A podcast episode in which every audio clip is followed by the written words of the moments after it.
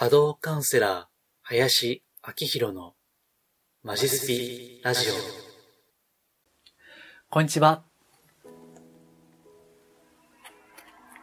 波動カウンセラーの林明宏です。波動、人のオーラや物のエネルギーを見たり感じたりする能力をベースとしたカウンセリングを行ったり、霊気をはじめとしたスピリチュアルヒーリングの方法をお伝えしたり、また自分自身でも実践をしています。さて、今回ですね、過去のブログの記事をベースに言葉、声で語っていきたいと思います。私のホームページ、マジスピですね、マジスピをご覧いただければ、音声だけの倍速再生もできますし、また YouTube でもご覧いただけますので、お好きな媒体でお聞きいただければと思います。はい。まあ、あの、ブログは読まないけども、あの、音声は聞いてるよという方もいらっしゃって、あの、ですからね、本当に、まあ、人それぞれだなというふうに思っています。はい。えー、ではですね、えー、その過去のブログですけどね、えー、今回のテーマ、占いだけでは恋愛とか金運とか、その悩みですね、えー、その恐れ、不安は解消されにくい。また、まあ、占いにハマっちゃう人をですね、その気持ちというか、心理といいますか、そういったことを語ってみたいと思います。まずですね、これを語るにあたって、ベースとなっているのは、まあ、直近のブログでも書いたんですけども、実は私は占い会社、まあ、占いの組織ですね。え過去、ちょっと所属していたことがあります。うん。まあ、かなりですね、この業界を知る勉強になりましたね。まあ、報酬は安かったですけどね。うん。まあまあ、勉強でしたね。そう、その時期の体験が、まあ、メインとなっていますので、まあ、あの、なんていうかな、知識だけで、えー、聞きかじりで、あの、話しているわけじゃないということですね。えー、まあ、その前提を、あの、まあ、知っていただければ幸いです。えー、それでですね、あの、まあ、まず、前回、前々回かな。あの、この音声でも話しましたけども、占いって、やっぱり、まあ、前から言われてることですけども、当たるも発見、当たらぬも発見なんですよね。うん。まあ、つまり、まあ、当たることもあれば、当たらんこともあるよということなんですね。まあ、当たり前のことなんですよ。うん。まあ、ところが時々、うわ当たったみたいな、いう方もいらっしゃるわけですよね。うん。まあ、それは理由がありましてですね。あの、例えば、お誕生日、まあ、西洋先生術とか、あるいは、まあ、数比学、まあ、数比術ですね。と言われるもの。あ、あるいは、えー、市中水面もそうかな。お誕生日系ですとね、あのー、これはね、ある程度わかるんですよ。うん、実は。もちろんそれだけが全てではないんですけども、結構ね、誕生日っていうのは、あの、まあ、もうちょっとこれスピリチュアル的に言いますとね、うん。いわゆる過去世、前世からの流れ。実は誕生日見ることによって、それがある程度わかるんですよね。うん。まあ、これブログでは 喋ってませんけども。うん。だから、人によっては当たることもあるわけです。ところが、1年は365日、まあ、あるいは今年は366日ですよね。ですから、じゃあ、あの、同じね、生年月日の人が全く同じその運勢なのかというと、もちろんそうじゃないですよね。うん。人によってやっぱり差は当然あるわけです。そう。ですから、いくらその、うん、お誕生日占いみたいなで見ても、当然当たらないこともあるわけです。そりゃそうですよね。だって、まあこれは信じる、信じないはお任せいたしますけども、みんな、魂の流れが違うんですよ。まあ過去世が違うんですね。うん。まあこれ過去世あるという前提で 喋ってますからね。あの、俺は、私は信じないという人はそれでいいんですよ。うん。別に私は、あの、あくまで考え方のこれ一つですからね。うん。そう。ただ、まあ、あね、この動画ではそれがあるという前提ですから、そうすると違うのは当たり前なんですよ。だから当たらないない人もいるわけです。うん。ところが、当たる人もいるんですよ。だから当然こう、まあ私も占い会社にいたからわかりますけども、当然こう、当たる鑑定を押し出すじゃないですか。ね。それは、あの、うちの鑑定当たりませんとかね、言うわけないじゃないですか。絶対言わないですよね、そんな。そう。で、しかも、まあ、よくありますけども、ね、的中率何パーセント、驚異の的中率とか、ね、えー、ブログにも書きましたけども、怖いほど当たるとかね、うん、そういうことを、まあ、当然言うわけです。それは、ね、そういった商売してるんですから、当たり前のことですよね。うん。で、ただ、そこにね、あの、まあ、一定数、ハマっちゃう人がいるんですよね。うん。で、まあ、私のとこにもね、あの、過去のご相談で、これ、あの、その、所属していた時期ですよ。あの、どんなご相談かというと、占い、やめたいんです。っていうご相談ね。その、やめたいというご相談をするために、占いにご相談してるっていうね。うん。まあ、これ、あのー、笑うに笑えない。まあ、あれ笑えるのかもしれないけども、本人は笑えないんですよね。うん。中には、あの、これ本当にあるんですけど、自己破産しましたとかね。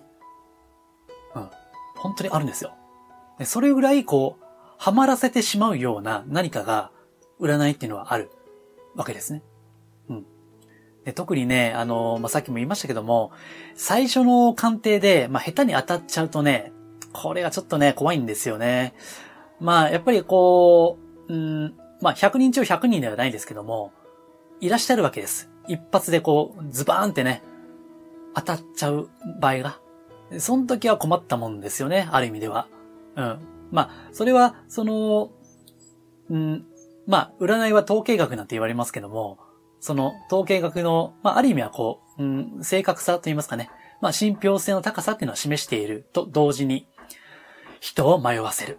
そういう危険性もはらんでいるわけです。うん。まあ、下手に当たっちゃうと、何があっても、占い行こう。えー、なんか、もう私のとこにもご相談ありましたけどね。なんか、好きな人は私のことをどう思ってますかとか、ね、あの、なんか、旦那はどう思ってますかとか、会社の上司はどう思ってますかとか、もうなんかね、何かあるたびに占いに行く。転職どうしましょうとか。うん。まあいいんですよ、それはね。あの、別にいいんですよ。行くのは。ただ、やっぱり依存ドハマりするっていうのはね、やっぱりまずいですよね。普通に考えれば。うん。ところが、あの、自分で考えること、あるいは、まあ、自分で決めるということですね。まあ、これをこう、まあ、当たり前のことなんだけども、ちょっとやっぱり占いのある種の魅力まあ、持ってると魔力っていうのがあって、そこにこう捕まっちゃうとね、そっから抜け出すのって難しいんですよ。だからあの、なんか、旗目から見ると、なんやなんか、占いにハマってるやつ、アホちゃうみたいな。うん。って思うかもしんないけども、もう本人にとってはね、そう思えないんですよ。やっぱり、ある種の占いすげえっていうのがあるんで、ハマるわけですね。まあこれは当事者じゃないとわかんないのかもしれませんけども、うん。そう。それでね、あと、自分にとっての都合のいい答えを探す。えー、この先生ダメやったから次この先生行こうか、みたいな。あ、この先生のダメやからあ、また、なんか、最近なんか新人のなんとか先生って、あの、入ったらしいから、その先生行こうみたいな感じでですね、行くんですよ。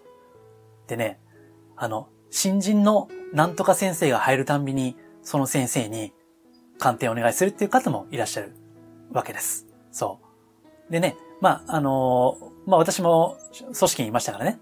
うん。例えば、まあ、あ、お客さんのね、なんとかさん、ああの人、あの、いつもそうなんですよ、と。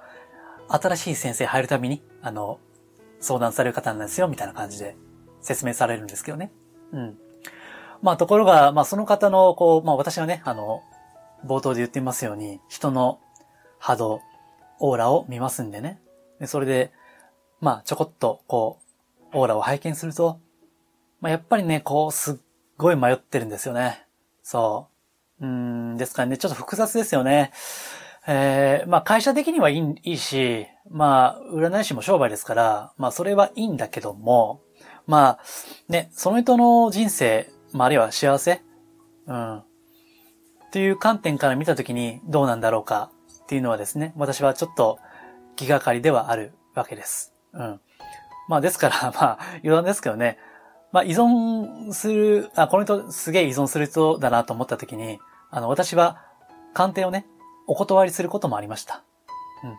あの、これ以上聞いても意味ないんで、あの、やめた方がいいですよ、と。うん。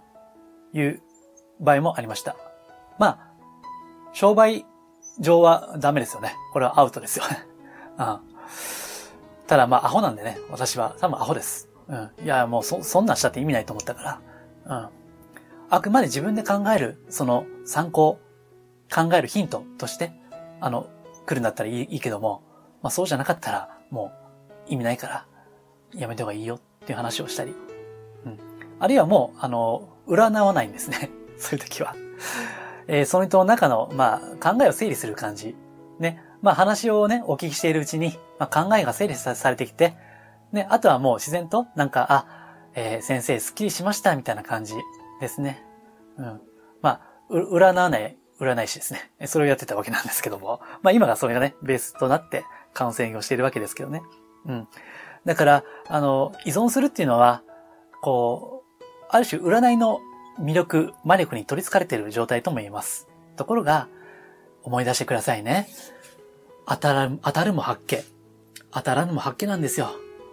たまたま当たった、当たっちゃったんですよね。おそらく、最初の方に。それは衝撃だったから、その、まあ、ビギナーズラックじゃないけども、ね、それが忘れられなくって、相談しちゃうっていうことはあるんだけども、うん。あの、まあ、前々回話したように、鑑定ってバラバラなんですよ。うん。生命判断でもバラバラなんですよ。そう。だからね、あの、過度に信じない方がいいですよ。うん。あとは、あの、時間かかっても自分で考えるとか、まあ、それこそね、あの、カウンセリングとか、まあ、あるいはコーチングっていうのか、ま、自分の中に本当は答えがある。うん。本当に大切なことは自分の中にあるんだっていうですね。えそういった、あの、心構えを持って、あくまで占いはエンタメです。はい。遊びです。はい。話半分です。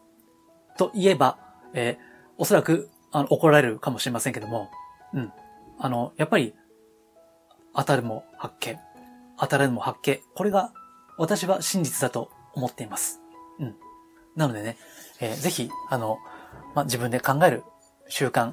まあ、もちろんね、なかなか、まあ、悩みが深いほど自分で考えるって難しいんですよ。まあ、感情的にもなってますしね。まあ、そういった意味で、えー、まあ、いろいろ、あの、専門家にご相談するっていうのは大事ですよ、それは。それは否定しないし、別に占いを否定しているわけでもないんですよ。ただ、まあ、過度にのめり込むのであれば、ちょっと、あの、立ち止まってね、あの、冷静になった方がいいかなと。まあ、冷静にできないからね、あの、悩みが尽きないんですけども、そう。まあ、それでもあえて言いますが、冷静になってください、という、うん、ことですね。うん。はい。